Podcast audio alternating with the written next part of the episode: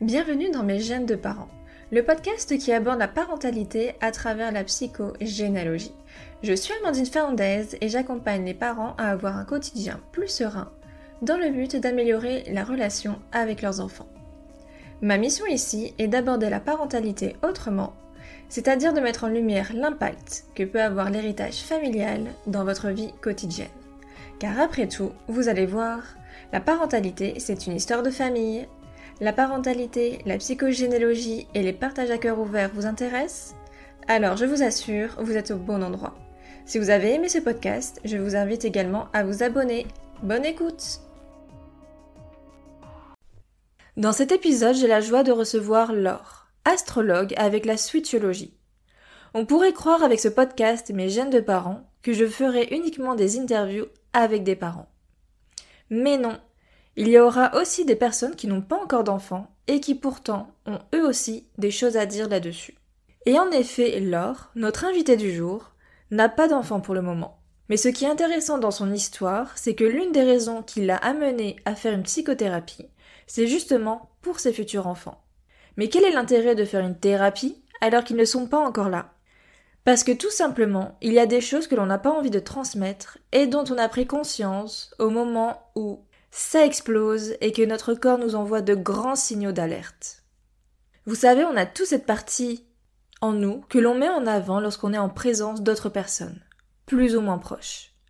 Et puis il y a cet autre côté, un autre côté beaucoup plus vulnérable que l'on cache et que l'on n'a pas envie de montrer aux autres. Pour Laure, cette première facette que l'on peut apercevoir aux premiers abords chez elle, c'est ce côté jovial qui aime rire et qui est là pour les autres. Mais pourtant, derrière cette facette joyeuse de Laure, il y a l'angoisse.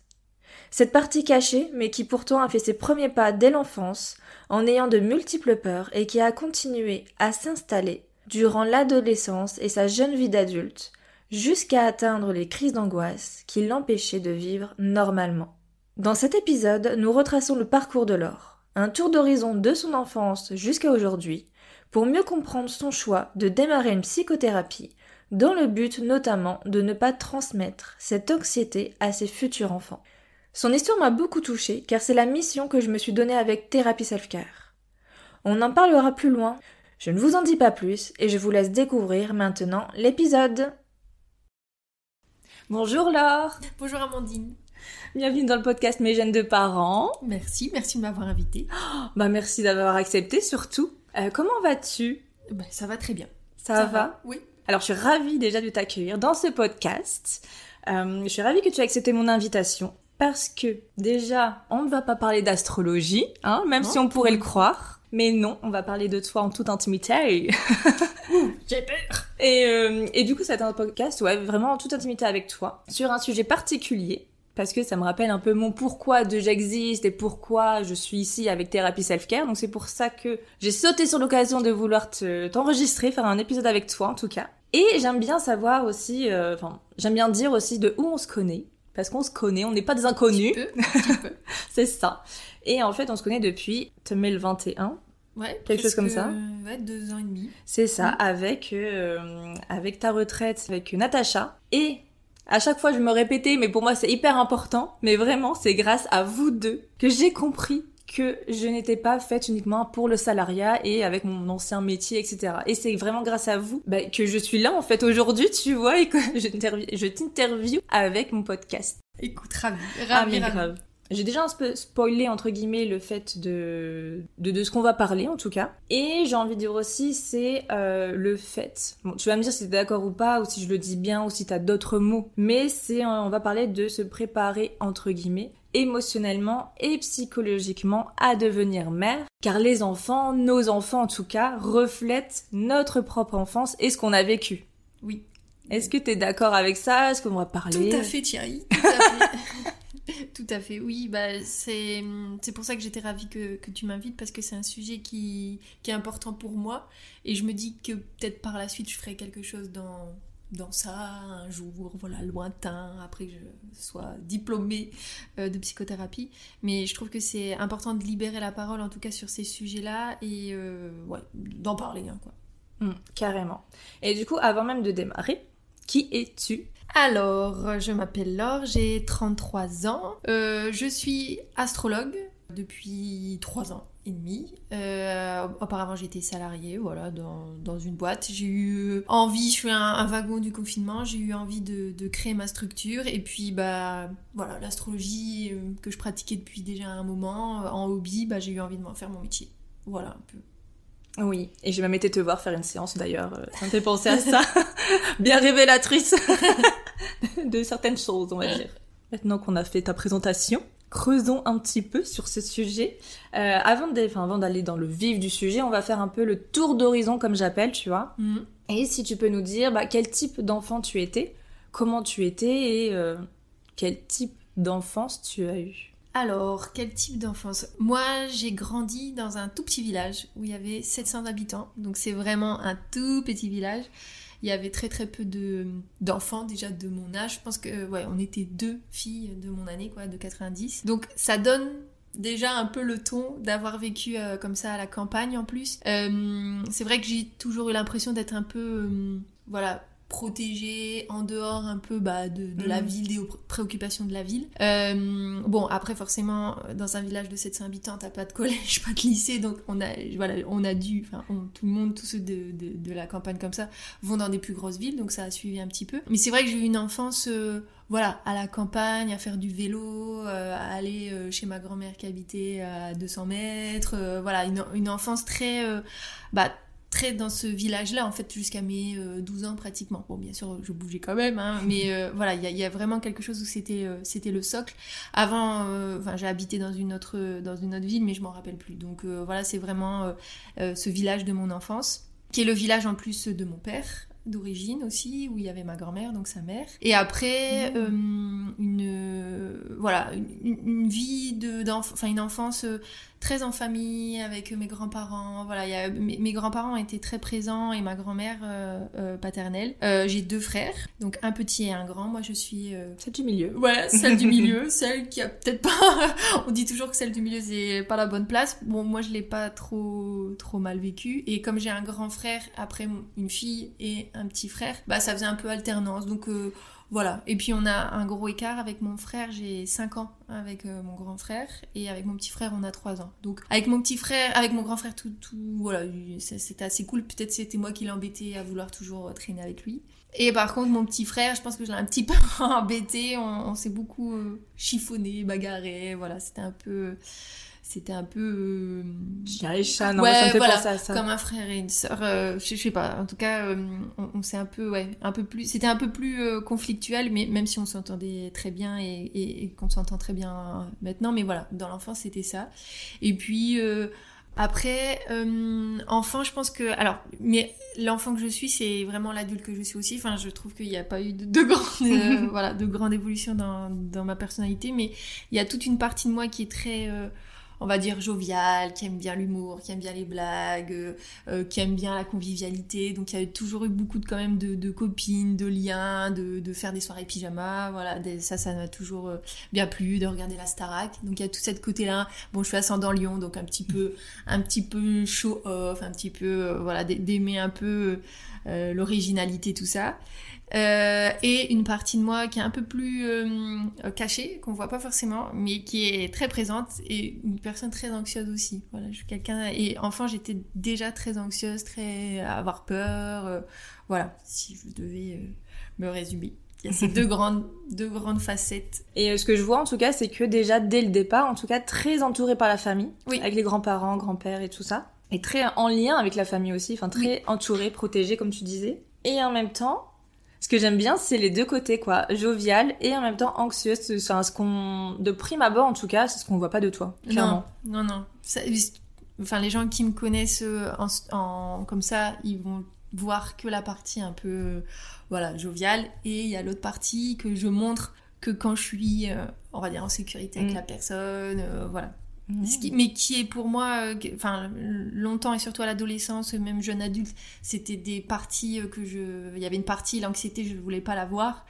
Et bon, bah maintenant avec la thérapie tout ça, c'est quelque chose que je, réintègre et que que j'ai accepté, que j'accepte. Enfin, c'est un long travail hein, de travailler sur son anxiété, euh, mais c'est plus caché. Voilà, c'est pas ce qu'on voit et c'est pas ce que je montre non plus beaucoup. C'est ça, ce que tu as envie de montrer au premier abord, quoi. Oui, Et je peux te confirmer que quand je t'ai vue, jamais je j'aurais pensé putain elle est anxieuse elle. pas du tout, pas du tout. Mm. Eh ben oui. Et du coup, euh, quand tu disais que tu as eu des peurs dès l'enfance et de l'anxiété, est-ce que tu savais déjà mettre des mots dessus? Est-ce que tu savais déjà c'était sur quoi? Ça a plutôt été après au collège, euh, vraiment en sixième. Je pense qu'enfant j'avais peur de pas réussir, j'avais peur de... C'était plutôt sur ça, au niveau de la capacité, quoi, de d'avoir toujours un peu un peu peur de ce et de ce qui allait se passer. J'avais peur des aiguilles, j'avais peur des voilà, j'avais peur des araignées, des trucs comme ça. Bon, ce qui ça vient beaucoup de ma mère aussi, hein, qui a mm. beaucoup peur aussi des araignées, des aiguilles, voilà. Mais euh, c'est plutôt ouais au collège que ça a quand même euh, bien pris plus d'ampleur. Euh, je me rappelle que j'avais peur de prendre le bus, j'avais peur mm. d'être malade, j'avais peur d'être malade dans le bus alors que j'avais pas de problème de maladie, enfin de d'oreille interne ou de, mal des transports. Mais je sais pas, voilà, j'avais peur. Je pense que voilà, c'était un petit peu anxiogène pour moi justement de passer d'un tout petit village à une ville un peu plus grosse avec un bus, avec euh, voilà, ça faisait peut-être beaucoup, je sais pas. Et, euh, après, très jeune aussi, moi j'ai eu des, euh, migraines ophtalmiques. Donc une migraine ophtalmique, c'est une tache qui apparaît dans l'œil. Donc la première fois qu'on l'a, on a l'impression qu'on va devenir aveugle. Il y a quelque chose qui apparaît, des, des, des flashs et tout. En tout cas, notre vie, notre vue n'est plus très euh... optimale. En tout cas, voilà, on voit plus très bien. Mm. Euh, et, donc ça, ça dure, je sais pas, une demi-heure, une heure. Et ensuite, le mal de tête et voilà, à vomir. Euh, enfin, c'est et surtout plus jeune, c'était vraiment des grosses migraines comme ça. Du coup, je pense qu'après, ça a amplifié déjà cette anxiété. Enfin, je sais pas si c'est euh, l'œuf ou la poule qui a l'un qui a fait l'autre. Bref, voilà, j'ai encore des mystères. mais du coup, il y a quelque chose où ça a accentué cette anxiété cette déjà de base, quoi. Oui, et après, plus tard, ça a été les crises d'angoisse. Donc euh, voilà, ça s'est toujours manifesté quand même par quelque chose, mais qui était mm. du coup incompréhensible puisque euh, voilà, j'ai essayé de gérer ça de mois à mois jusqu'à temps que ça explose, jusqu'à temps que je fasse une crise d'angoisse ou j'ai une migraine ophtalmique. En tout cas, on voit que tu as beaucoup stomatisé en tout cas avec l'anxiété, les crises d'angoisse, crises ophtalmiques aussi, donc la vue. Donc euh, déjà, ça raconte quelque chose, j'ai envie de dire. Ah bon? Peut-être c'est pour ça que je j'ai envie d'être psy pour comprendre. Je pense que ouais, ça a été un truc en tout cas de d'essayer de calmer cette anxiété qui était euh, qui a toujours été présente quoi. Bref, j'ai envie de dire qu'on choisit un métier pas par hasard, hein, ni astrologue, ni euh, psychothérapeute, j'ai envie de dire. Hein, c'est toujours en lien. Hein oui, oui, oui. Et autre question, donc là on a fait un peu le tour de ton enfance, de qui tu étais, etc. De comment tu te sentais aussi. Qu'est-ce que tu as appris de tes parents Alors, mes parents, du coup, c'est... Euh, déjà, je trouve que ce qu'ils ont vraiment transmis, c'est euh, de, ne pas être jaloux des frères et sœurs. Enfin, dans eux, c'est vraiment quelque chose dans leur famille, ou comme ils sont très famille, les frères, les sœurs, tout le monde s'entend bien. Même des fois... Euh, chacun sa place, non, aussi, du coup Oui, chacun sa place, mais on, a toujours entendu, même mes grands-parents, dire pas d'histoire, pas d'histoire entre frères et sœurs. Voilà, c'est vraiment quelque chose euh, mm. où ils étaient vigilants. Et du coup, avec mes frères, c'est vrai qu'on n'a pas de. Enfin, moi, quand mes frères réussissent, je suis la plus heureuse pour eux. Quand euh, il n'y a jamais eu d'histoire de on m'a donné ci à, à, moi et l'autre il a eu ça. Et voilà. Ah, c'est toujours très égalitaire et pas de compétition aussi, surtout. Oui. Oui, oui, mm, ça a toujours été. Ouais, ça, ça a toujours été. Vraiment, mes parents, ils ont été ultra vigilants sur ça. Du coup, tout ce qui est euh, envie, envier l'autre, euh, vraiment, c'est une des valeurs, en tout cas, que chacun fait comme il peut, chacun fait euh, ce qu'il doit faire et de pas de pas juger, de pas vraiment cette qu'on était tous tous les trois différents et, euh, et que chacun était comme il était quoi. Il y avait vraiment ce, ce truc là de d'équilibre en tout cas et, qui, qui, a vraiment été important je trouve parce que des enfin je vois dans d'autres familles dans les fratries c'est pas forcément le cas donc dans la mienne j'ai envie de te dire déjà enfin dans la mienne dans ma famille plutôt vu que moi je suis unique, mais euh, je le vois chez les autres, en tout cas. Cette euh, compétition et cette inégalité que parfois, euh, même inconsciemment, hein, les parents ne font pas forcément attention, mais en tout cas, d'un point de vue extérieur, ça se voit quand même. Oui. Bah, il paraît que c'est beaucoup par rapport aux, écarts d'âge. Genre, des enfants du même sexe qui ont deux ans, trois ans d'écart, c'est le, pire cas de figure, on va dire, pour ah activer la jalousie. Mmh. Ouais. là, c'est un cas différent. Bref, c'est. Bon, je vais pas m'expliquer là, mais. Euh, c'est un cas différent que celui que tu viens de dire. Quoi. Bah, souvent, en tout cas, le fait qu'il y ait des enfants de même sexe à la suite. Euh... Ça engendre la compétition. Oui, et quand il y a un écart d'âge très, faible, hein, parce que souvent la moyenne c'est quand même 2-3 ans euh, entre les enfants, bah, ça active encore plus. Euh, ouais ça. Oh, j'avais regardé justement un, reportage sur le prince William et. ah, et le prince Harry, du Harry et William, euh, ouais. Et du coup, il y avait une, psychologue qui expliquait ça, que c'était. Euh, ah, c'est intéressant. Le pire des cas. Ouais, ouais, ouais. C'est intéressant. Et du coup, il y a moins le cas quand c'est une fille et un garçon, quand il y a une alternance de sexe, du coup. Mmh, ok. Ouais. Bon, à réfléchir, du coup à méditer. Bon, après, si ça parle ou ça parle pas, dans tous les cas. Ouais. Et, euh, et quoi d'autre? Avec cette, ces valeurs. Quoi d'autre? Bah de d'être d'être conciliant d'être euh, ma mère elle elle euh, elle a beaucoup fait partie de l'église de voilà elle était catéchiste. Donc euh, on a quand même les valeurs un peu judéo-chrétiennes d'être voilà d'être en accueil de l'autre, de pas faire trop d'histoire. Bon, après il y a le double tranchant du coup de pas faire d'histoire et du coup de pas oser dire. Donc ça c'est un autre éviter les conflits, éviter les conflits, etc. Voilà, voilà. Mais du coup d'être euh, ouais, euh, enfin moi j'ai toujours l'impression qu'on a été un peu euh, élevé dans un monde parfait ou voilà et et bon, dans, dans, les côtés en tout cas, ce qu'ils m'ont appris, c'est euh, euh, de, de, ouais, de, de, faire attention à l'autre, de prendre soin de l'autre, d'être tourné quand même vers l'autre aussi et de s'intéresser à l'autre. Ça, c'est une vraie valeur. Bon, qui est du coup, euh, je pense, une base après pour la suite de ma vie, mais ça, c'est vraiment quelque chose qui a été, qui a été important, oui. Bah, et du coup, on retrouve aussi cette partie de ta vie, en tout cas, tournée vers l'autre, oui. via tes accompagnements, en fait, on peut dire. Oui, oui, oui. Et, et ailleurs aussi, autres, en mmh. tout cas. Mais c'est toujours un lien entre ce que tu es enfant et ce que tu as envie de devenir aussi adulte, par ah exemple, aussi, dans tous les cas. Oui, oui, oui. C'est bah, oui, c'est sûr, oui. Et euh, en tout cas, tu as été élevée dans la bienveillance, j'ai envie de dire aussi pas de jalousie entre frères et sœurs. Mm. Ça j'aime bien parce que j'avoue que bon, dans mon point de vue et euh, de ce que je peux voir, c'est euh, c'est souvent chien et chat. Enfin voilà, il y a des bref, il y a des choses que je vois, mais bon, je vais pas m'étendre dessus. Après, moi c'est mon point de vue parce que mon petit frère dit que je l'ai vraiment vraiment vraiment embêté et que, voilà. Les chiens et chats quoi. Mais à coup pas pour, pour Simon, mon petit frère. Mais ouais ouais ouais. Euh, sinon, enfin ça a vraiment été quand même assez smooth, enfin vraiment doux. doux. Voilà entre nous un peu, bah, comme tu disais, le monde euh, parfait, quoi. Mm. Doux, parfait. Euh. Oui, parfait, oui. Parfaitement imparfait, on va dire. Voilà, parfaitement imparfait. Donc là, on a vu ce que tes parents t'ont appris. Mais il y a une petite différence entre ce que tes parents t'ont transmis. Donc, qu'est-ce qui t'ont transmis, ce qui t'a plu, mm. et ce, qui... ce que tu remets en question, en tout cas donc transmis, c'est de manière naturelle et spontanée, ce qu'ils m'ont appris comme ça euh, en étant à leur contact. C'est ça, ouais. Et je dirais que c'est plus de l'ordre, tu vois, inconscient, parce que appris, c'est un peu le... Qu'est-ce que tu as envie de transmettre à ton enfant consciemment, mm. tu vois mm. Et euh, ce que, parce qu'il y a toujours des projections que tu fais quand t'es futur parent, ou même quand tu imagines un futur enfant, en tout cas. Il y a toujours ce que tu as envie d'apprendre à ton enfant, par exemple l'égalité entre frères et sœurs, notamment. Mais en tout cas, il y a aussi le fait de transmettre des choses. Et pour moi, il y a une différence entre avec le terme transmettre c'est-à-dire le terme plus d'inconscience mm. que tu fais malgré toi en fait, tu mm. vois. Ça peut être positif comme négatif, hein, dans tous les cas. Ça bah, peut être. on n'est pas parfait. Hein, ah, bah, il y a du positif, du bah, négatif. Cas, il y a toujours des euh, les deux poids en fait, mm. deux poids deux mesures. Ouais. Bah quand je pense surtout à ce que comment étaient mes parents et du coup ce que ce qu'on a été à leur contact, c'est euh, en tout cas ma mère, c'est beaucoup beaucoup beaucoup de créativité.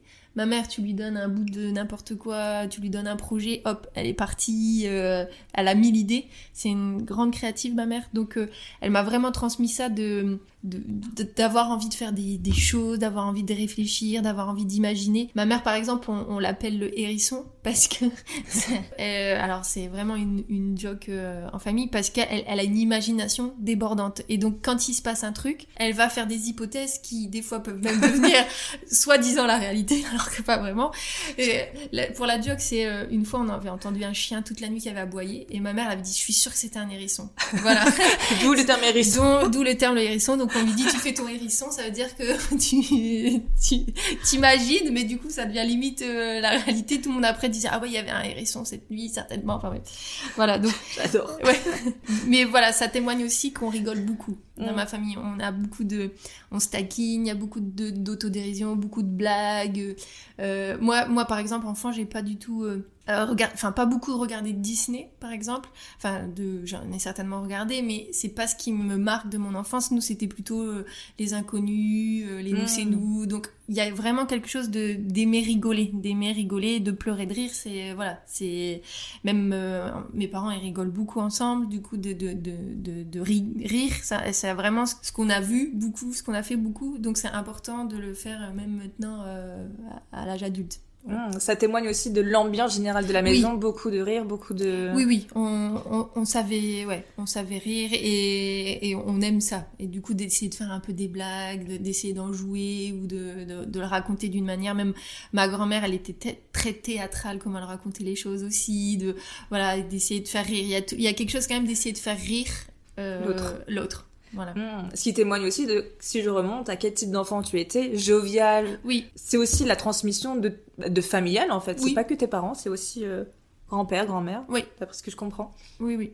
Euh, est-ce que tu vois autre chose que, que la créativité, le rire aussi? Oui, après, bah, il y a des valeurs, euh, enfin, ils ont transmis vraiment les valeurs, euh, des, valeurs quand même fondamentales de, de ce que je disais un peu plus haut. Au final, c'est vraiment ce qu'on a vu de d'entraide. Mes parents, quand il y a un coup dur, ils, ils, arrivent tout de suite à n'importe quelle heure du jour et de la nuit. Il y a vraiment ce côté-là. C'est eux qui ont fait tous mes déménagements, par exemple. Mon père, il a déménagé, je sais pas combien. il y a trois enfants, donc il a déménagé dans les dans les trucs. Et, bah, bref, euh, on, vraiment, il y, a un souci, on appelle nos parents. On sait qu'ils vont euh, être, présents. Oui, oui, oui. Dans les déménagements, dans les, dans, dans comment dire, dans n'importe quelle circonstance, euh, quand on se brûle, quand on a machin, hop, on appelle les parents. Et tu te retrouves dedans, dans la créativité, dans l'entraide, dans tout ça? Oui, oui, bah, je, pense que c'est ce que tu dis, c'est que ça a vraiment imprégné ça. Et, euh, et moi, euh, enfin, une copine m'appelle à n'importe quelle heure du jour et de la nuit, je vais y aller. Ah. Un ami m'appelle, il y, y, a vraiment un côté, euh, allez, je, j'y vais, quoi. Ah. Ce que j'aime bien, moi, c'est que je vois, c'est aussi la reproduction, tu vois, de ce qu'on aime, de ce que. Parce que tu vois, tu peux transmettre des choses inconsciemment ou avoir une certaine ambiance familiale, mais ne pas aimer et du coup faire l'inverse, tu vois. Moi, je mm. le vois avec moi, par exemple. oui, en opposition. En opposition, être en opposition avec euh, ton climat familial ou en tout cas ce qu'on t'a transmis. Mais toi, non, c'est euh, vraiment c'est euh, cette ambiance que vous voulez continuer, en tout cas, à faire vivre mm. et à, à et puis très, très famille du coup. Ouais. On est vraiment les valeurs familiales sont importantes. Euh, de passer du temps ensemble, de se réunir. On se réunit beaucoup. Dans ma famille c'est un peu tout le monde. Donc euh, le bloc à 5, j'ai des belles sœurs, mais il y a vraiment soit c'est tout le monde, soit c'est personne. Il y a vraiment ce truc, euh, voilà, c'est intime. Il y a un souci, hop, il y a un déménagement, hop, tout le monde y va. Enfin, il y a vraiment ce, ce côté-là. Mmh. Et quand tu dis euh, réunion de famille, etc., c'est vraiment que vous cinq, les trois, enfin les, non, fratries avec, euh, les parents ou aussi avec, avec d'autres euh, personnes Avec mes oncles et tantes, ouais, oui, oui, oui. On se, on se beaucoup réunit tous les ans à Noël, on se réunit tous ensemble. Côté paternel et maternel? Alors, côté paternel, mon, mon père, il a qu'un frère qui s'est pas marié, donc euh, qui a pas, enfin, qui a pas d'enfant. Du coup, euh, lui, il est rapatrié dans l'autre famille du côté de ma mère aussi. C'est comme si c'était un frère au final de mes oncles aussi. voilà, c'est bien, bien rapatrié. Donc, euh, en tout cas, d'un côté, il y a, y a, moins de famille, donc ça fait vraiment bloc dans la famille plutôt maternelle. D'accord, je vois ça. donc là, on a vu les parties que tu as aimées mhm. et que tu as envie de retransmettre, à mon avis, peut-être plus tard. Oui. Mais est-ce qu'il y a des parties en contrepartie, des points, des remises en question sur ce qu'on t'a transmis, appris aussi peut-être Ah, bah, forcément. Hein. Enfin, moi, il y a toujours. Euh, un humain, il est toujours. Euh, parfaitement imparfait donc il y a des zones euh, forcément de que, j'ai envie de reproduire et des autres où j'ai envie de, de peut-être faire autrement moi après ce que je disais c'est que du coup on est famille on fait pas d'histoire donc forcément, ça a ses travers aussi de jamais faire d'histoire. Euh, en plus, moi, mes parents, c'est les derniers des familles, donc qui ont une position aussi un peu spécifique dans la fratrie. Donc euh, même par rapport, bah, nous, on était les plus jeunes des cousins par exemple, rien que par l'âge, forcément ça a donné euh, des, des, enfants, en tout cas moi j'ai cette impression-là de de ne pas avoir osé beaucoup dire les choses, de pas avoir euh, osé s'imposer, de de, de pas euh, surtout fuir le conflit, mais quand on a des choses à dire en fait... Comment voilà, on dit? Bah voilà, donc beaucoup ravaler ce qu'on avait envie de dire, voilà, il y a, y a eu il y a, y a eu beaucoup, enfin il y a eu beaucoup ça enfant et je pense à des personnes dans ma famille qui avaient des, beaucoup de caractère par exemple, et nous, du coup, on, on, s'écrasait. C'est vraiment ça, un peu d'avoir, de, s'être écrasé. Donc ça, j'ai quand même envie de, faire un peu différent parce que je pense que voilà, de garder comme ça les, les, les, choses, c'est pas c'est pas bon et il y a une manière de le dire sans faire mal, mais que ok là c'est ma limite. Donc tout un temps, il y a eu quand même un peu ça de pas poser ses limites, même au début dans dans l'univers de travail et tout, j'avais vraiment beaucoup de mal. Moi, je pensais que voilà, pas trop dire les choses, d'être assez lisse dans la communication, de, de ravaler euh, son frein, je sais plus dans de, je sais plus comment ça s'appelle. C'est une expression de ronger son frein, enfin de voilà, de dire et du coup qui peut amener de la frustration. Donc moi maintenant c'est important pour moi de dire les choses et, j'ai appris comment le dire. C'est peut-être aussi pour ça parce que comme il savait pas trop comment le dire, bah voilà. Mm-hmm. Mais ça ça reste vraiment quelque chose qui est qui est important et que j'ai envie de transmettre. Euh, ensuite, je réfléchis. Euh, tu me prends un peu de cours. Qu'est-ce que je peux dire là qui me vient à l'esprit? Peut-être, euh, peut-être ouais, être plus démonstratif aussi parce que du coup mes parents sont quand même assez pudiques. Après, je pense que c'est aussi une génération. Voilà, il y a plein de d'explications hein, si on veut, mais ouais, d'être plus démonstratif, plus de marques d'affection physique ou, ou, des mots. Voilà, je pense que en tout cas j'essaierai. Ce que ce qui est rigolo parce que j'ai eu un chien et du coup euh, déjà le fait d'avoir un chien, euh, ça, je trouve, euh, prépare les gens qui, qui, ont des enfants. Il faut dire n'importe quoi, il est complètement ravagé du ciboulot. Mais moi, je trouve que vraiment d'avoir un, un chien avant d'avoir un enfant, j'allais dire un enfant, ça, donne vraiment beaucoup d'informations sur la mère que j'aurais été si j'avais eu un, un, bébé à cet âge-là, quoi. Enfin, ah, voilà, quand j'ai pris mon chien. Non, mais tu sais que je suis hyper d'accord avec toi. Par contre, j'ai deux chats, tu vois. Et, euh, et j'ai eu des chats, euh, ça, maintenant ça fait dix ans, quoi, limite. C'est des petites vieilles, hein. Oui. Au début, quand je faisais pas de thérapie, quand sur moi, ou j'ai rien fait sur moi, je me suis rendu compte, mais vraiment, que j'étais très éloignée de mes chats, mm. très distante. Mais mm. c'est vrai, en fait. Et à partir du moment où j'ai commencé à, à, me faire accompagner, tu vois, et à avancer sur moi, à travailler quelques fêlures, etc. Mon comportement avec mes chats ont carrément changé, tu vois. Et je me dis, c'est aussi un indicateur de comment j'aurais pu être euh, avec euh, avec un enfant, en fait, tu vois. Mais, Exactement. Et je trouve que c'est bah, c'est pas con ce que tu dis, et, et, je me retrouve dans ce que tu dis, en fait. bah, je, je trouve qu'il y a beaucoup de parallèles avec les animaux. Nous, comment on est par rapport aux animaux, ils veulent dire quand même beaucoup de choses. Ah, je te jure. Mais oui, enfin là, j'ai envie de blablater dessus, mais tu vois, par exemple, des une famille qui a un chien et tu vois les parents qui sont alors bon peut-être qu'on va pas tous être d'accord mais tu vois les parents qui ne s'occupent pas du chien qui le laissent de côté. Qu'est-ce que ça veut dire avec leurs enfants? Enfin tu vois on peut faire toujours des mm. parallèles entre mm. les, les, nos animaux de compagnie qu'on peut considérer comme un membre de notre famille au final mm. et avec les propres enfants. Enfin tu vois il y a toujours des parallèles qu'on peut faire quoi. Oui oui. Bah euh, il y a beaucoup de psy qui, qui demandent si on a des animaux comment on s'en occupe quelle est la relation qu'on a avec eux et même euh, de les faire venir pour voir comment le, ah, chien ou, le, ou le, chat mais le chien ça c'est euh, c'est encore plus calqué sur la personnalité de, de sa famille ou de son maître quoi. Bah, Donc, euh, comme on dit que c'est le meilleur ami de l'homme et qu'en plus il est très aussi il veut une présence humaine hein, un chien comparé à un chat. Ça dit aussi euh, beaucoup. oui oui ça dit ça dit beaucoup et, et des fois j'analyse mon chien pour savoir comment je suis moi. J'adore. Et, oui, et, je trouve que c'est très parlant. Ouais bah je me suis auto aussi analysée avec les mes chats du coup et, je le vois en fait. La différence.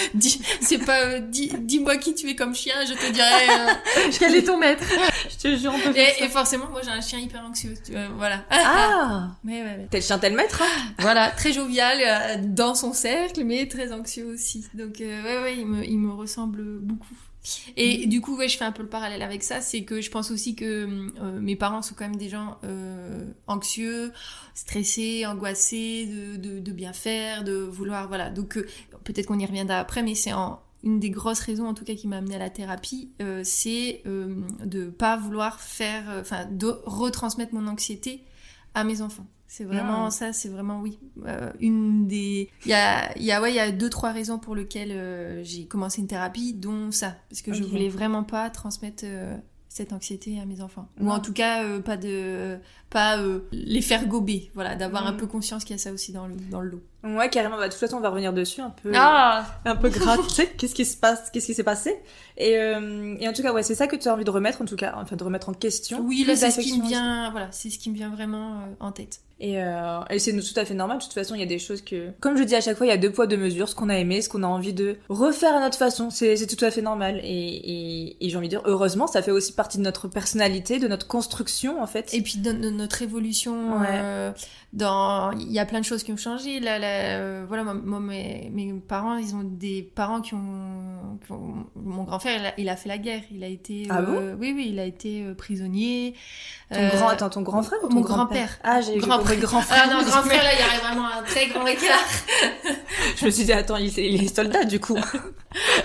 c'est pour ça que j'étais un peu étonnée. Non, grand-père. grand-père. Oui. Mon grand-père. C'est leur génération, hein, que ce soit euh, Seconde Guerre mondiale ou alors guerre d'Algérie. Oui, Seconde Guerre mondiale, moi.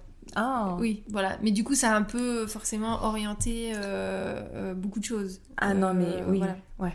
Et ce que j'avais envie de dire aussi, ce que j'ai envie de revenir aussi dessus, c'est que quand tu disais par rapport au fait de toujours rire et du coup de ne pas savoir s'imposer, d'être écrasé au final, mm. Mais en tout cas, c'est euh, c'est aussi une manière, en tout cas, d'avoir son rôle dans sa famille. Tu vois ce que je veux dire? Mm. Que en fait, le, rire n'est pas n'est pas anodin. Tu vois, s'il y a beaucoup de rire, beaucoup de jovialité, j'ai envie de dire, qu'est-ce que tu as envie de cacher? Tu vois, qu'est-ce mm. qui Qu'est-ce qui fait que t'as autant envie de rire Parce que, bah, euh, ok, c'est bien de rire, mais on peut dire qu'il y a aussi les rires nerveux, les rires euh, jaunes. Enfin, tu vois, il y a plusieurs types de rires. oui, il y a plein de. Et après, il y a le rire qui est qui est une suite, tu mm. vois, comme comme tu m'en as mm. parlé en plus la dernière fois, exactement. Et ça me fait penser à ça aussi. Et, et après, on a tous un rôle dans la systémie familiale mm. où le fait de, ben, moi, bah, nous, on est tous drôles. J'adore. Il y a pas de... tout le monde c'est tout le monde est rigolo. Oui, bah je le vois. Mais en tout cas, il y a, y a, beaucoup de monde qui ont pris ce rôle de, de, de faire rire les autres, peut-être pour faire euh, une distraction, pour masquer, pour faire une distraction sur les choses réellement peut-être plus douloureuses, tu mm. vois. Oui, ça peut être aussi. Euh... Oui, oui, c'est des polarités. Voilà. c'est des polarités. Et, et, en effet, dans ma famille, il y a eu, il y a eu des décès quand même euh, compliqués, jeunes, tragiques. Mm. Donc, je pense que ça masque, oui, peut-être ça, oui. Oui, c'est ça. Et puis après, là, je viens de voir un post sur Instagram où le rire, c'est le, la meilleure euh, guérison ou l'auto-guérison, je sais pas quoi. Euh, je suis pas tout à fait d'accord, quoi. C'est vraiment à remettre en question. Hein, euh... Bah, ouais. Y a, le clown triste, euh, enfin, les, les, humoristes tristes. Ah ben, Muriel Robin l'explique très bien, quoi, ça, par contre. Donc, je suis pas tout à fait d'accord avec ça, par contre. Donc, bref, on a fait le tour mhm. sur ce que tu as envie de retransmettre, ce que tu as remis en question. Par rapport aussi au fait de devenir mère, parce que c'est mhm. aussi un de, une de tes envies. Oui. Et, depuis quand tu as ce désir, du coup? Oh, Depuis toujours, je pense. Depuis toujours. Euh, moi, j'avais un plan de vie. À 25 ans, j'étais mariée. À 27 ans, premier enfant. 29 ans, deuxième enfant. Voilà, peut-être un troisième si les deux ça allait, mais j'avais vraiment ce plan de vie là. Donc euh, depuis que je suis jeune, je pense que voilà, je sais que et c'est dû à ton schéma familial, vu que vous êtes très famille Ou alors c'est vraiment un désir vraiment qui t'appartient, plutôt bah, que, qui est plutôt intense vers toi ou... Un peu des deux, je pense. Oui. Un peu des deux. Un peu des deux, je pense, oui. Je sais pas, si... je, me, je me suis quand même fait la réflexion, je me suis quand même, euh, euh, il y a quelques années, euh, quelques, ouais, peut-être il y a deux ans, c'était beaucoup moins un oui franc et massif, quoi. C'était plus en questionnement parce que je me disais, waouh, c'est quand même une sacrée responsabilité et de justement ce qu'on a envie de transmettre, voilà. Et en même temps, je crois que c'est une aventure d'une vie de grandir mm. avec ton enfant aussi, puisque lui, il grandit mais toi tu grandis aussi et t'apprends plein de choses. Donc euh, cette aventure en tout cas euh, de d'apprentissage, du fait de grandir, du fait d'accompagner au mieux un petit être humain, ça, ça me dit bien. Oui. Ça me fait penser à accompagner. C'est toujours, enfin, moi je parle euh, quand je repense à ce que tu dis là depuis le début, ça me fait toujours penser à, l'entraide, à l'accompagnement. Tu mm. vas être là pour les autres, soutenir l'autre. Enfin, tu vois, c'est vraiment aussi, je sais pas, moi je le vois ça comme ça. Et, et du coup, Qu'est-ce qui se cache derrière ce désir? Est-ce que tu t'es déjà posé la question ou, pas, d'ailleurs bah, je te dis, c'est vraiment assez naturel, mhm. euh, mais je l'ai quand même euh, un peu re-questionné. Euh, il y a quelques, bah, je te disais là, il y a deux ans, parce que je me disais, waouh, eh, bah, après il y a l'écologie, enfin le fait de, dans le monde actuel, c'est quand même pas très rassurant.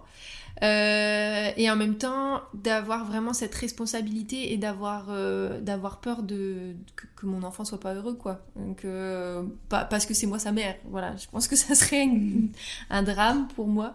Donc comme, comme si voilà j'avais des limites d'humain Et euh, est-ce que j'étais euh, euh, bon il y a peut-être un truc aussi du coup je reviens avant de, perfection Ouais. peut-être parfait hein, sous-jacent dans dans l'histoire de ma famille hein, mais mais, euh, mais ouais j'a- j'a- j'avais peur de de, de de de pas transmettre euh, des trucs euh, bons pour mon enfant et en fait bah il y aura forcément des trucs bons et forcément des trucs moins bons et il fera aussi son chemin et il fera peut-être qu'il ira avoir aussi un psy et, Ah, oui.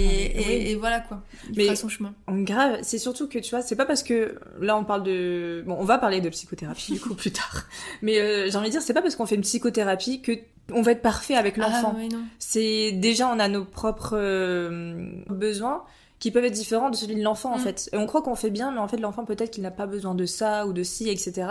Et surtout que ben au fil de ta vie, tu vois, t'auras toujours des boulets dans tous Mm. les cas. Donc Mm, euh, oui, oui. Comment tu les gères, c'est ça. Comment tu comment t'en discutes, comment tu euh, bah comment tu en prends conscience, tu le mets pas sous le tapis. Enfin, c'est de toute façon un, je pense que c'est un vrai défi hein, d'avoir des enfants euh, personnels parce que euh, on, on se questionne toujours sur comment comment le faire, comment le faire au mieux, que ce soit juste pour nous, juste pour l'enfant. Enfin, ça doit ouais ouais ça doit questionner beaucoup. oui, J'imagine. c'est une vraie remise en question à chaque fois, des même avant, pendant hein, de la grossesse ou même après. Dans tous Oui. les cas, c'est c'est pas permanent, mais c'est très récurrent en tout cas. Mm. Ça peut être l'être. Qu'est-ce qui se cache Bah du coup, c'est cette perfection, en tout cas, cette euh, envie de transmettre, etc. Si je re- si je résume, si j'ai bien compris, Qu'est-ce qui se- bah c'est c'est vraiment c'est moi je le vois vraiment comme une aventure.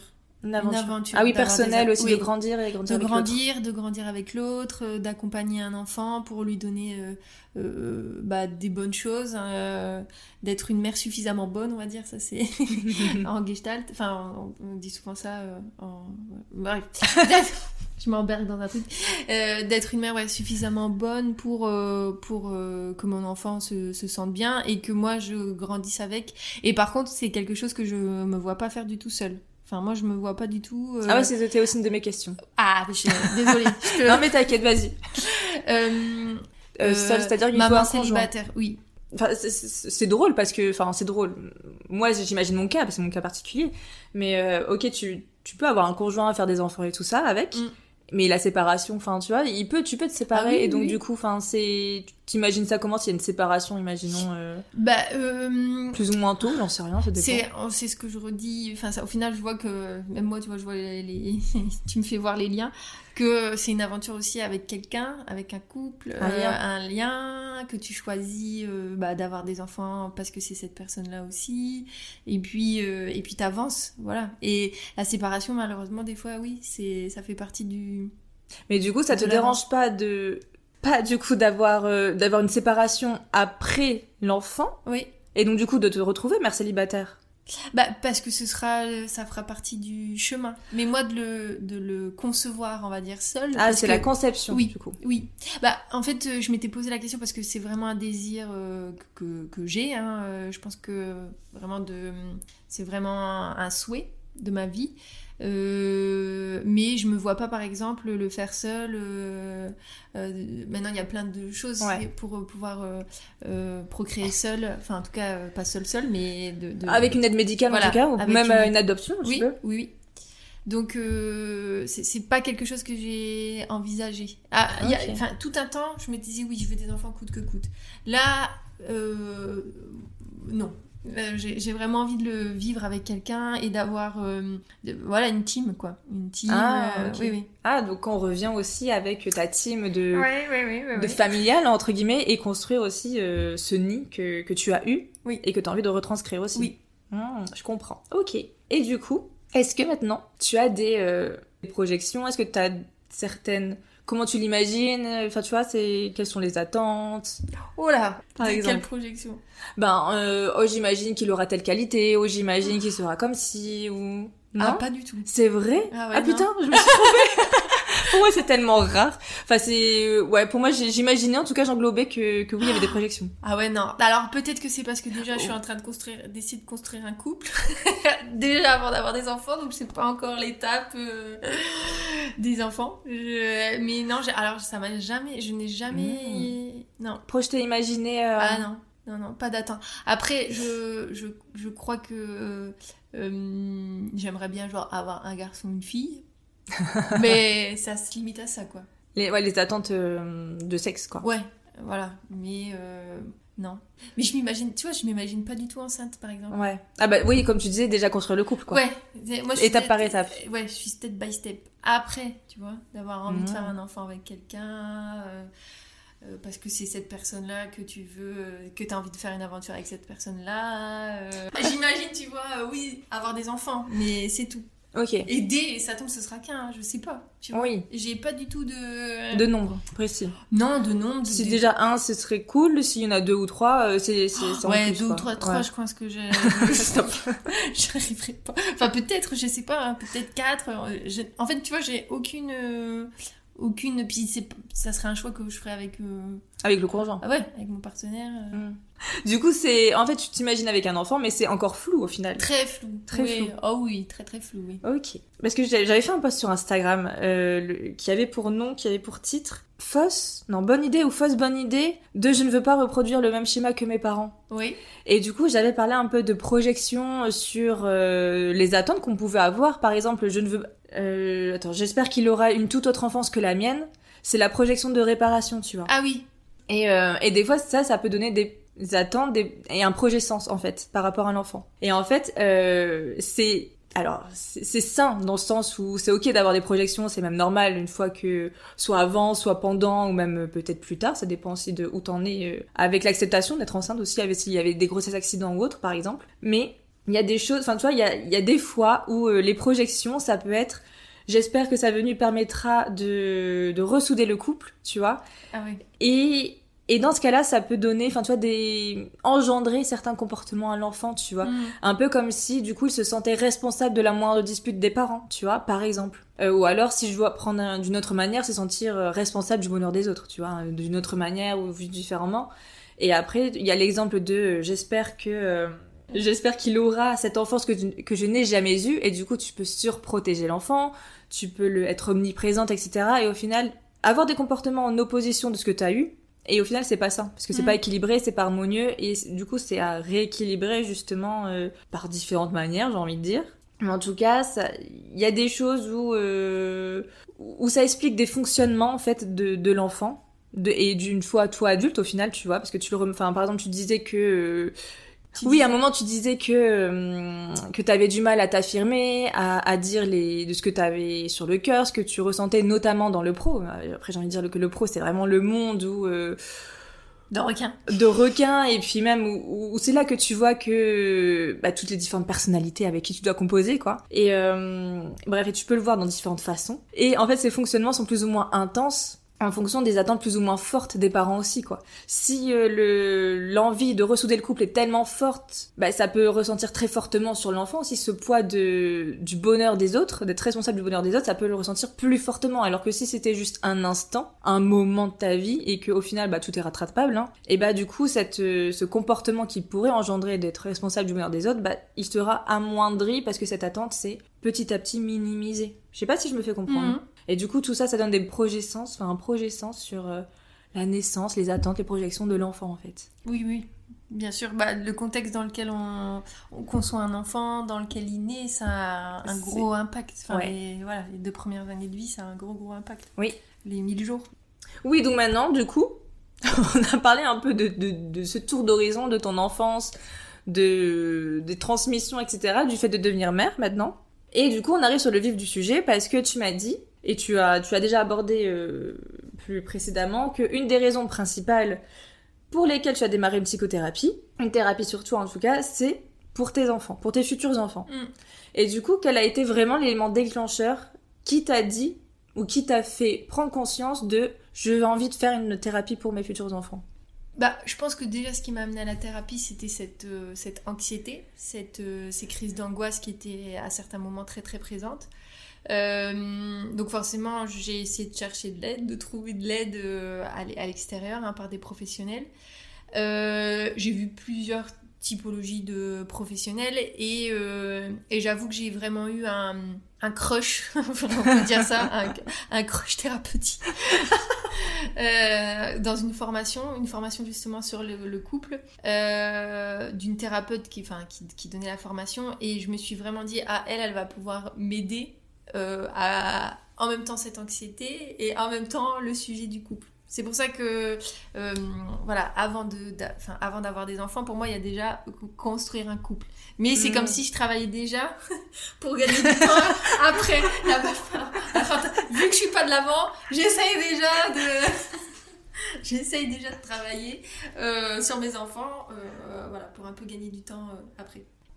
Et du coup, c'est intéressant ce que tu dis parce que je rebondis à euh, les projections inconscientes et tout avec l'enfant. Et ce qui est drôle, c'est que toi, tu n'imagines ben, pas le couple. Non, tu n'imagines pas les enfants. Enfin, en tout cas, c'est très flou. Mais et, et tu imagines déjà l'étape de la construction du couple. En tout cas, c'est c'est ça. Hein. Mm. Mais moi, c'est l'inverse. Je n'imagine pas du tout l'étape du couple, Ah. mais j'imagine euh, les projections des enfants, tu vois Ah que j'aurais parce que déjà à la base euh, jusqu'à mes 25 ans il était hors de question que j'en ai un. Enfin tu vois plus j'étais loin si je peux dire mieux je me portais. Bon après forcément j'ai appris euh, en faisant les, les accompagnements j'ai appris que c'est une partie de moi que je rejetais tu vois l'enfance que je rejetais en Mm. moi tu vois. Et, et là j'ai j'arrive à imaginer Mm. j'arrive à imaginer de de plus en plus même si c'est si c'est pas intense en tout cas mais j'arrive à imaginer mais par contre, le couple, alors là, pour moi, c'est tellement inatteignable et inimaginable que tu vois, c'est. J'imagine pas, en fait, j'imagine rien, tu vois. Donc, c'est pour ça que je parlais de projection sur les enfants. Et du coup, ça me parle, forcément, Mm. plutôt que sur, euh, sur autre chose, la projection du couple, quoi, tu vois. Ouais, c'est c'est intéressant du coup de, de projeter les enfants et pas le, le couple. Ah bah. Ça veut dire que tu pourrais avoir des enfants seuls ou, ou pas forcément? Alors, moi, seule, hors de question. Oui. Parce que, euh, bah, justement, c'est une des parties que je ne veux pas reproduire, tu vois, de pas avoir de Mm. père, entre guillemets. Et euh, même si j'en ai eu un, enfin, c'est c'est pas ça, c'est juste qu'il a été, comment, comment je peux dire ça, de Pas très présent. pas très présent. Et du coup, si j'ai un enfant mais qui a pas du tout de père et qui, est- qui a aucune présence de père, tu vois, je me dis putain, ça, j'ai pas envie de reproduire Mm. la même chose. Donc non, tu vois. Ok. Euh, du coup, toi, tu disais que l'élément déclencheur, c'était ton anxiété. Si on revient un peu euh, Oui. au début, c'était c'était vraiment si intense que ça les les, Oui. les crises d'anxiété, c'était vraiment Oui, oui, à certaines périodes, c'est vraiment. Ça a été vraiment très, très intense. Euh, de plus conduire. Ah euh, oui. oui, oui, Mais encore une fois, euh, on n'imagine pas. Parce qu'il y a un côté où. Et puis, je sais, je sais faire bonne figure, du coup. Mais oui, oui, ça a été des, fois très, très, très difficile de, de, de me lever. De... Oui, oui, ça a été quand même dans des. Ça a été quand même assez loin dans l'anxiété. d'accord. De, de vraiment me sentir en, en insécurité totale. Mm, de- le fait de ne plus savoir sortir du lit, de, Oui. de ne plus savoir faire telle chose ou telle chose Oui. qui handicape la vie au quotidien. Oui. Du coup. Oui, d'aller même faire des courses, d'aller me retrouver dans des magasins où il y avait du monde, de prendre la route, de d'aller travailler. À, à une période, c'était quand même très compliqué, oui. Mm. Forcément, c'est corrélé avec des, des événements. hein, C'est voilà, il y avait il y avait un contexte, Euh, donc euh, c'était plus compréhensible vu le contexte euh, de, ce- de cette période-là. Mais oui, ça a été des fois très violent. Mm. Et du coup, ouais, ça me fait penser aussi que comme tu étais dans un climat anxiogène, il y a aussi le truc de, bah, j'ai grandi dans un contexte plutôt, euh, comme tu dis, jovial, tu vois, Mm. avec tes parents. Donc il y a aussi cette différence, tu vois, entre les deux, où t'avais pas envie de reproduire, enfin de retransmettre cette anxiété, Oui. peut-être aussi. Oui. Et que tu as dit que tu as Je voulais travailler dessus, ça c'était sûr. Ouais. Euh, déjà pour ta vie quotidienne pour et ma vie quotidienne euh, ouais. et surtout pour mes enfants, oui. Ouais. Et après, comme tu disais, euh, que, que ça vient aussi des parents qui sont plutôt plus ou moins anxieux, selon oui, inquiets et tout. voilà. Donc, Moi, je voulais ouais. pas ouais, avoir des inquiétudes pour mes enfants, de même ça allait. euh, je- je- et je reprends encore l'exemple de mon chien, de de m'inquiéter énormément pour mon Mhm. chien, qu'il lui arrive la moindre chose, euh, voilà. Donc euh, j'avais pas envie de faire ça sur mes enfants, qu'ils aient une pression euh, de leur mère qui est inquiète, quoi, qui sait pas gérer ses, ses- son anxiété. Hmm. Et du coup, ça peut être aussi une pression au final. Oui. Hmm. Ça peut être. Euh, Bah, de toute façon, c'est là, c'est dans le climat, hein, c'est Oui, dans l'ambiance, donc ça, ouais. se, ça se transmet. Ça, c'est c'est pas, encore une fois, c'est pas conscient, mais ça se vit, quoi. Ça se, c'est c'est là, c'est présent. Tu le ressens, quoi. Oui, dans le contexte, euh, voilà. Je voulais pas ce contexte-là. Et du coup, en quoi c'était euh, important pour toi de... En quoi c'est important pour toi de faire la thérapie Puisque tu continues encore aujourd'hui? Bah parce que c'est encore, euh, c'est encore des espaces qui sont fragiles. euh, cette anxiété-là, c'est quand il y a des choses voilà qui arrivent dans ma vie, c'est encore des fois difficile de d'y faire face. Enfin voilà, il y a, vraiment euh, tout un travail et je pense que c'est très très très long. En fait, quand on imagine 30 ans, enfin moi 33 ans de, vie, euh, ça se fait pas en, en, une année de thérapie à raison d'une fois par semaine une fois tous les 10 jours, 45 euh, minutes quoi c'est tout réapprendre, réapprendre des choses, réapprendre, apprendre même euh, à comment se comporter. Euh, enfin, comment se comporter, c'est pas, c'est pas le mot, mais apprendre à comment réagir, à comment vivre. C'est, c'est la thérapie, c'est réapprendre à vivre hein, quand même d'une mm. manière complètement différente. Donc, ça peut pas se passer en. C'est, pour moi, c'est quelque chose sur le long cours. C'est, euh, c'est voilà, c'est un travail d'une vie peut-être. oui, c'est ça. Et, et je rebondis parce que tu, enfin, tu, tu une des raisons principales euh, que, que tu as fait cette thérapie, c'est pour les futurs enfants, qui, que tu ne voulais pas qu'ils grandissent dans ce climat anxiogène mm. dans lequel tu, tu étais, tu traversais. Et en même temps, ça te permet aussi de... Ah, pas de te reconstruire, est-ce que c'est le bon mot? Bah, c'est déjà de prendre conscience, de dénouer. C'est Il y a plein d'étapes à la thérapie. Avant d'aller euh, vraiment euh, guérir, il y a toute une étape de descendre, de regarder, de regarder de quoi c'est fait cette anxiété. Donc, euh, c'est surtout de, de, prendre conscience, d'être euh, vraiment en conscience, je pense, qui est le plus important. Et je pense que je serai anxieuse quand même toute ma vie. Il y a un fond, ça sera toute ma vie, mais c'est de vivre avec et de euh, d'en avoir conscience. Savoir mieux gérer surtout. Oui. Du coup, parce que oui, on fait des thérapies, enfin, on se fait accompagner et tout, mais il y a quand même le fond de ta personnalité quoi. Et mm. ça on peut pas changer de tout au tout. Il y a l'inné il y a l'inné l'acquis il y a plein de choses qui rentrent après en, ligne de compte euh, des, facteurs de risque des facteurs de résilience et ça c'est très propre à, chaque personne. C'est ça. Et, et, après c'est le, fait de mieux vivre avec euh, son anxiété par exemple. Mais en tout cas ce que j'ai bien aimé c'est que euh, oui une des raisons principales de ta thérapie c'est pour tes futurs enfants. Je reviens dessus du coup. Et en fait euh, dans mon histoire personnelle et le pourquoi de thérapie self-care au final, c'est ce que tu dis. C'est-à-dire que, euh, alors moi c'est complètement dans un contexte différent. Ou moi c'est, euh, comment je peux dire ça? Euh, Dans mon histoire personnelle, en tout cas je vais vraiment parler de moi, c'est que j'ai eu des parents qui étaient blessés par leur passé. Et euh, surtout du côté paternel, c'est parce que c'était quelque chose de très visible. Euh, c'était euh, facile à reconnaître. Il y a des choses plus, plus ou moins subtiles, et là c'était mm. facile à reconnaître en tout cas. Dans son comportement, ses attitudes, le paraverbal même, enfin bref, tout ça fait que du coup j'ai ressenti énormément de rejet de sa part, de, de, de, froideur, de distance et toutes ces choses-là. Et du coup si je me décentre sur moi et que je regarde son histoire familiale à lui, bah, il a vécu aussi ce rejet et cette distance de la part de ses parents. Et sauf que en fait une fois qu'il est devenu père, et ben en fait, il n'a pas transmuté ce rejet et cette distance, et du coup, il a reproduit à l'identique, entre guillemets, à sa façon quand même, cette distance, ce rejet, cette froideur, en tout cas, mm. vis-à-vis de son enfant. Puisque quand tu as un enfant, bah ça peut être, c'est très souvent le cas, dans, tous les cas, le reflet de ta propre enfance et de ce que tu as vécu enfant. Et donc du coup, lui qui n'a pas su transmuter tout ça, bah fait que, au final, de reproduire ce schéma. Et ça a été encore plus loin d'ailleurs, c'est que, que ni lui ni moi, on voulait en arriver là, mais c'est que le, au fil des années, les relations se sont dégradées, et du coup, la relation s'est carrément coupée, on n'a plus de contact, ni lui et moi. Et, du coup, ça a explosé au bout d'un moment. Et en fait, quand je regarde encore plus au-dessus, c'est que en fait, on a reproduit tous les deux, je me mets dedans, c'est vraiment tous les deux, on a reproduit ce schéma de euh, de ne plus de ne plus être en contact avec son père. Hmm. Et en fait, ça s'est répété avec sous trois générations maintenant. Ah. En fait, ça s'est produit d'une façon totalement inconsciente. C'est au fur et à mesure de notre relation, on en est arrivé là où ça a explosé, etc. C'était tellement inconscient qu'on a reproduit ce schéma. Tu vois, je me dis, bah, c'est dommage d'en arriver là, d'être en mm. arrivé là et tout, tu vois. Et, euh, et du coup, mon pourquoi de thérapie self-care, c'est avant d'en arriver à ce point d'explosion, parce que, ok, on est enfant, mais enfant, bah, j'ai envie de dire, euh, tu, tu, tu suis les parents, en tout cas, t'es en construction de ton, de ton identité et de, de ce qui te fait de toi.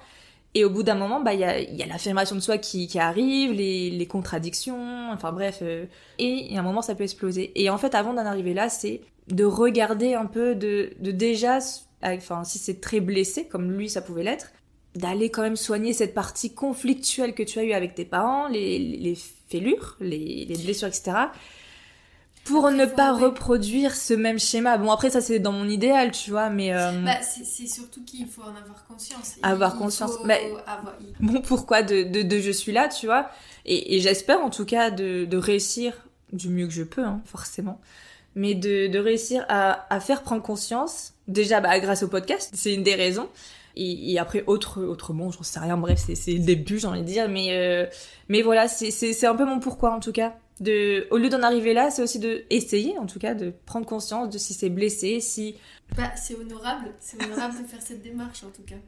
oui oui et du coup dans le but c'est euh, mon but en vrai c'est de déjà se faire euh, accompagner soi mais dans un second temps c'est évidemment d'améliorer les relations que tu as avec tes enfants et du coup ça pourrait éviter les les, Les les schémas ruptures. qui se répètent les ruptures les voilà Et, oui, et du coup, puisque ça a fait de moi une personne affectée. Donc là, je parle plutôt du côté paternel, mais si je regarde du côté maternel, enfin voilà, il y a des deux côtés aussi.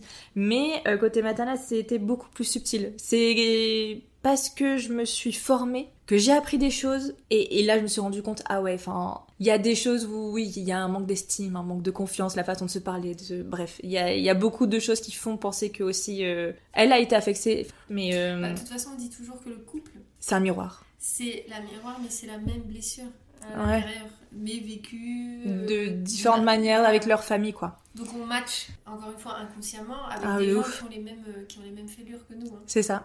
Et oui, et, et du coup, il l'effet miroir et, et ressort, du coup. Bah, que- C'est cool que tu Oui. fasses ça. Donc voilà. Et, et- et bref, suite, euh, on revient à toi maintenant. Suite à cette thérapie, euh, ça fait plusieurs années déjà que tu as démarré et du coup, tu continues toujours, notamment avec ta formation euh, Gestalt, dans tous les Oui. cas. Et euh, comment appréhendes-tu aujourd'hui le fait d'être mère? Bah forcément, il y a, il y a la thérapie, donc il y a le, le côté où tu, où tu bosses sur toi, tu vas creuser, tu vas dénouer un peu tous tes lieux, tu vas mettre de la confiance sur des trucs euh, inconscients. Donc ça, d'un point de vue individuel, forcément, euh, tu avances. Et après, avec la, la formation, euh, pour être euh, psychothérapeute, là, c'est encore un, une autre façon de voir. Et tu as tout, on va dire, euh, la littérature, tu vois, qui t'aide à, à- à comprendre. Il y, a, il, y a, il y a plein de gens qui ont écrit sur, euh, sur l'enfance, et il y a déjà très très très longtemps, euh, Mélanie Klein, euh, Winnicott, euh, Bowlby, ou voilà, comment enfin, avoir un attachement sécure, là, les attachements insécures par Ouais. exemple, comment on, se comporte avec un enfant. Donc après, c'est à soi de faire un peu le, le tri, mais forcément, le pro que je suis en train d'apprendre, qui va m'aider pour euh, mes patients clients, bah ça va m'aider aussi pour, euh, pour être maman. Donc il y a un côté où je me sens quand même plus en sécurité maintenant, d'avoir moi individuellement plus confiance euh, en moi, en, mes capacités, en le fait d'être mère, et après d'avoir aussi lu, d'avoir découvert des auteurs qui nous permettent d'avoir aussi des bases solides. Il y a vraiment les, les deux pendants qui m'ont appris ça. Et du coup, euh, concrètement, qu'est-ce qui a changé par rapport à avant? Est-ce que ta vision, elle est différente? La différence entre avant et après, c'est quoi concrètement? Je pense que ça se situe beaucoup sur l'imperfection et la perfection. Euh, c'est vraiment quelque chose euh, d'avoir envie d'être, euh, euh, comme la punchline du développement personnel, d'être la meilleure version de soi-même. Euh, C'est toxique. ah, voilà, donc de, je pense que ça, ça partait de ça en tout cas et que maintenant je me suis quand même bien lâché la grappe. Je ferai ce que je peux et de toute façon euh, bah, je suis pas parfaite et euh, j'essaye en tout cas de, de me nourrir intellectuellement euh, avec euh, voilà, de lire des livres sur le sujet euh, de l'enfance, de la petite enfance, des neurosciences euh, affectives et ensuite moi personnellement de travailler sur moi, mes, mes fêlures, sur mon enfance et j'imagine que ce mélange-là fera quelque chose où ça va à peu près pour l'enfant. J'imagine. Ça tombe, je vais me prendre un gros claco. Et, tu vois, je sais pas. En fait, personne ne sait comment il va réagir avant d'avoir vécu le truc. C'est juste que là, je me sens quand même plus armée, en tout cas, pour, euh, pour accompagner un enfant. Hmm. En tout cas, plus. euh, mais T'as dit le terme, c'est plus en sécurité. Oui, la Donc- sécurité, mais la sécurité, ça, ça passe par plein, plein, plein, Ouais, plein, plein de d'aspects. Plein, plein d'aspects. Donc ça comporte euh, vraiment enfin, plein d'aspects la, sé- la sécurité au final. Mais je crois que, enfin moi je pars du postulat que tous les parents ils font bien comme ils peuvent et que bah moi je ferai comme je peux. Voilà. Oui, oui, mais d'ailleurs tu fais bien de le dire, c'est que par rapport à ma, à ma petite histoire de vie là, c'est euh, aussi je voulais dire que euh, le but c'est pas de- d'en vouloir à, à tel parent. Moi j'en veux pas à mon père par exemple euh, d'avoir été comme ça. C'est il a fait ce qu'il a pu avec Mm. ce qu'il avait en fait. Mm. Et c'est aussi très important de bah, de de pas tenir responsable pour euh, dans cette relation, mais aussi moi aussi je suis responsable dans le fait de mes réactions, de comment j'ai réagi, de comment je l'ai pris aussi. on fait ce qu'on peut avec ce qu'on a, même si on se fait accompagner, même si on ne se fait pas accompagner. Enfin bref, peu importe. Oui, bah on fait ce qu'on peut tous avec euh, nos moyens. Et euh, après, je pense que la thérapie, ça nous permet de donner d'autres moyens, d'autres d'autres outils, d'autres clés. Voilà, d'autres clés, d'autres de la conscience surtout. Je crois que c'est vraiment ça. Et après, bah de toute façon, on fait comme on peut. Hein. Oui. Voilà. Dans tous les domaines, dans tous les cas. C'est pas que avec les enfants. Voilà. Non, dans tous les domaines. Et on peut pas prévoir. Il y a vraiment un truc où on peut pas prévoir euh, ce qui va nous arriver, quel, quel enfant on va avoir, est-ce qu'il va être en bonne santé, pas en bonne santé. Il y a, il y a tellement de choses après que euh, on, on, ajustera. Mais ce qui est important, c'est au moins de travailler, euh, de, de, se sentir armé. Enfin, moi, c'est vraiment Et ça. de se sentir en sécurité soi-même. Oui. Quoi. Et de, ouais. Et je suis d'accord avec toi. et, euh, et en parlant de ça, quel type de maman tu désires être? Hmm. Quel type de mère j'ai- j'aimerais être Bah, je crois, il y a vraiment le côté euh, de bien montrer que je fais comme je peux. Tout, tout le temps, de, euh, de faire comme je peux, de faire avec euh, mes moyens et de, de, de des fois échouer, mais d'aller peut-être, euh, je sais pas, dire, dire quelque chose qui dépasse ma pensée, d'après aller m'excuser, de, voilà, des, des, des... En, en tout cas, j'ai envie de montrer que, que je suis pas parfaite à mes enfants pour que eux ils soient pas parfaits. C'est vraiment un truc euh, qui est important, euh, qu'ils puissent me remettre en cause aussi, qu'ils puissent librement me, me parler. Bon, forcément pas quand ils seront tout petits, mais qu'ils puissent euh, euh, revenir sur des choses, qu'on puisse discuter. Je pense beaucoup beaucoup de, de dialogue. Ça c'est important. Quelle mère je voudrais être? Euh, et puis et puis rigoler enfin garder quand même tout ça de, de, de Oui, ça de fait vraiment- partie de toi aussi, oui le rire. oui de de enfin moi c'est ce que je vois même avec avec, avec ma filleule mais de de de- d'avoir envie qui qui rigole qui qui qui ait de la joie qui est qui est de, de la découverte qui est euh, plein de choses aussi pour mettre eux dans leur sac à dos de la vie quoi Carrément. Et, euh, et on revient aussi sur euh, un truc, c'est que quand tu disais de, de dire ce qu'ils pensent, en tout cas de, de communiquer entre eux, de aussi communiquer sur euh, bah, leur, euh, leurs émotions leurs émotions, Mhm.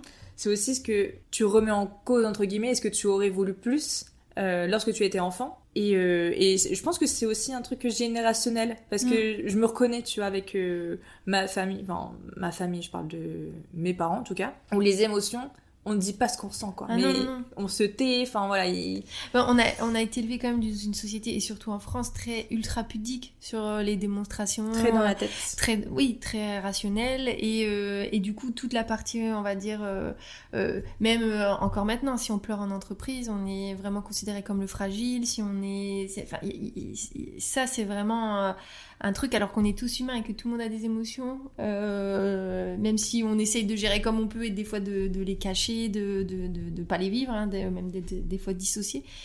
On, on est tous des humains. Et ça, c'est important aussi de bah, de- d'être juste humain avec des enfants et de pas chercher à jouer un rôle. Ouais, c'est ça. Mm. On joue tous un rôle, souvent. En société, j'ai envie de dire. En société, il y a souvent ce rôle de... On cache ses émotions pour Mm. paraître bien aux yeux des autres, Mm. être capable, du coup, de tenir certaines responsabilités, si je parle du pro, en tout cas. De gérer, de gérer de ses gérer, émotions. ouais. C'est- bien la preuve, de gérer ses émotions. C'est. Comme si c'était une machine. Ah, thermostat 2, non, là, euh, impossible. C'est ça. Et du coup, là, c'est la maman que tu désires être? Oui, une mère euh, régulée, régulée euh, émotionnellement. Voilà, qui a des émotions, bien sûr, mais qui, Qui les sait, voilà, qui les vit et qui sait euh, quand elle a été trop loin, quand, quand voilà, qui sait re- revenir euh, euh, en parler, qui a pas peur d'être mise en cause. euh, Remise voilà. en question, Oui. ça j'ai pas aimé, Oui. ça j'ai mal compris ce que t'as dit, ou ouais, c'est vrai. Et ensuite, bah, c'est, je pense que tu me l'as un peu dit. Qu'est-ce que tu souhaites transmettre, tu vois, quelle valeur, quel message? Les valeurs, je crois, de d'oser. Vraiment d'oser euh, vivre sa vie. C'est pour ça que, que c'est important pour moi de pas faire de projection, pas faire de plan, pas de dire ah, j'aimerais bien, je sais un enfant qui est. euh, J'ai vraiment, en tout cas, euh, l'accueil de, de cet enfant. S'il a envie d'être plombier et que ça le ravit, il sera plombier et pas forcément de faire des grosses études. Enfin, vraiment de le voir grandir et de. Tel qu'il est. tel qu'il est. Ouais. Ouais, qu'il soit, qu'il soit libre, euh, libre de faire ses choix et, et enfin, moi, moi j'imagine qu'on accompagne, qu'on donne les armes, euh, voilà, pour qu'il vive au mieux cet enfant. Et ensuite, j'aimerais bien que, qu'il, qu'il- voilà, qu'il se sente euh, concerné par euh, le monde, par les sujets du monde, mais sans en être non plus euh, trop impacté. Il y a vraiment quelque chose sur ça. Bon, ça c'est peut-être avec le contexte actuel. voilà, socio Oui, parce qu'on enregistre l'épisode le 30 octobre 2023 et vu l'actualité dans ce moment qui est pas joyeuse. voilà. Qu'il puisse être au contact de ça sans que ça le, le, pollue, parce que je ne sais pas dans, dans quel monde lui il grandira. Ouais. Voilà. C'est ça. Et, et, du coup, là, on arrive à la fin. Mmh suite à tout ce que tu as dit, euh, à ton parcours, du coup, est-ce que tu as un message à faire passer suite à ton histoire, ce que tu as appris? Quel est le dernier mot, en tout cas, que tu as envie de dire? Bah, si vous ressentez le besoin un jour de, de, faire une thérapie, mais je trouve que dire faire une thérapie, c'est toujours un peu euh, bizarre comme, façon de le dire.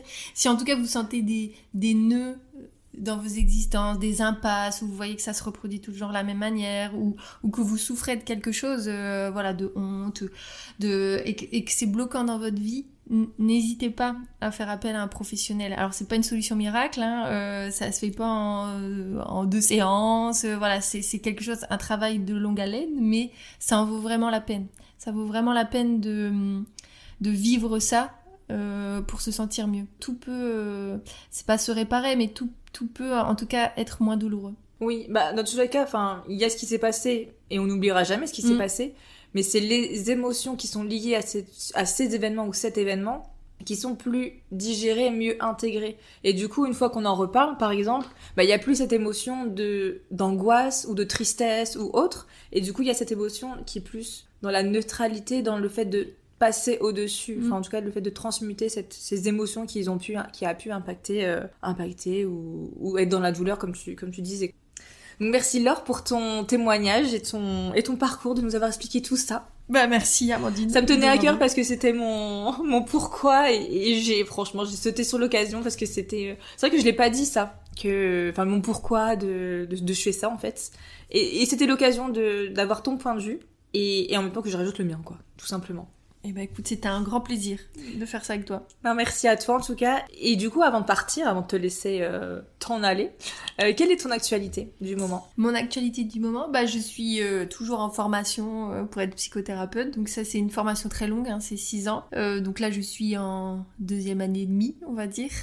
Je continue bien sûr l'astrologie, mais le but, c'est de reprendre une activité principale pour plein de raisons.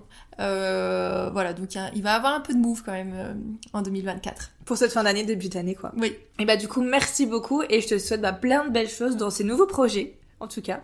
Bah à toi aussi, Amandine. Plein de belles choses et longue vie à ton podcast. Merci. Et évidemment, je vous dis à très bientôt pour un tout nouvel épisode.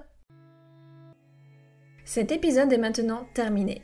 Un grand merci d'avoir écouté jusqu'à la fin et d'être toujours là. Je vous invite à vous abonner pour suivre les prochains épisodes. Si vous avez envie de soutenir le podcast, vous pouvez le partager sur vos réseaux sociaux et tout autour de vous. Si le cœur vous en dit, vous pouvez laisser un avis sur la plateforme d'écoute de votre choix. Et cerise sur le gâteau, vous pouvez également me retrouver sur Instagram pour en apprendre toujours plus. Le lien est dans la description. Je vous dis donc à très vite pour un tout nouvel épisode.